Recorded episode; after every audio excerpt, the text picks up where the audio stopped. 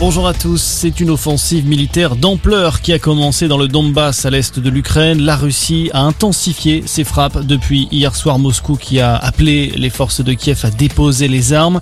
Le président ukrainien Volodymyr Zelensky a répondu en indiquant que son armée se battrait jusqu'au bout. En France, c'est un face-à-face qui s'annonce décisif. Emmanuel Macron et Marine Le Pen vont s'affronter demain soir dans le débat télévisé de l'entre-deux tours de la présidentielle.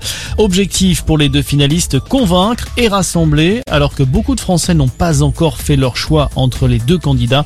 Leur journée d'ailleurs consacrée quasi exclusivement à la préparation de ce rendez-vous.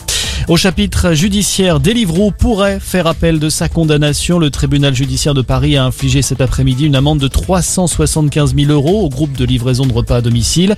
Il a été reconnu coupable de travail dissimulé pour avoir employé des milliers de livreurs sous le statut d'indépendant alors qu'ils auraient dû être salariés. Deux ex-dirigeants français de l'entreprise ont également écopé d'un an de prison avec sursis.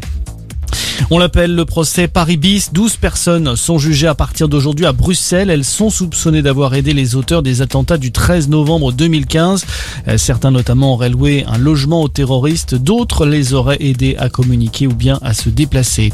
À Grenoble, pas de tramway et quasiment pas de bus aujourd'hui dans la ville. Un millier d'agents ont exercé leur droit de retrait après l'agression tôt ce matin d'une conductrice de tram.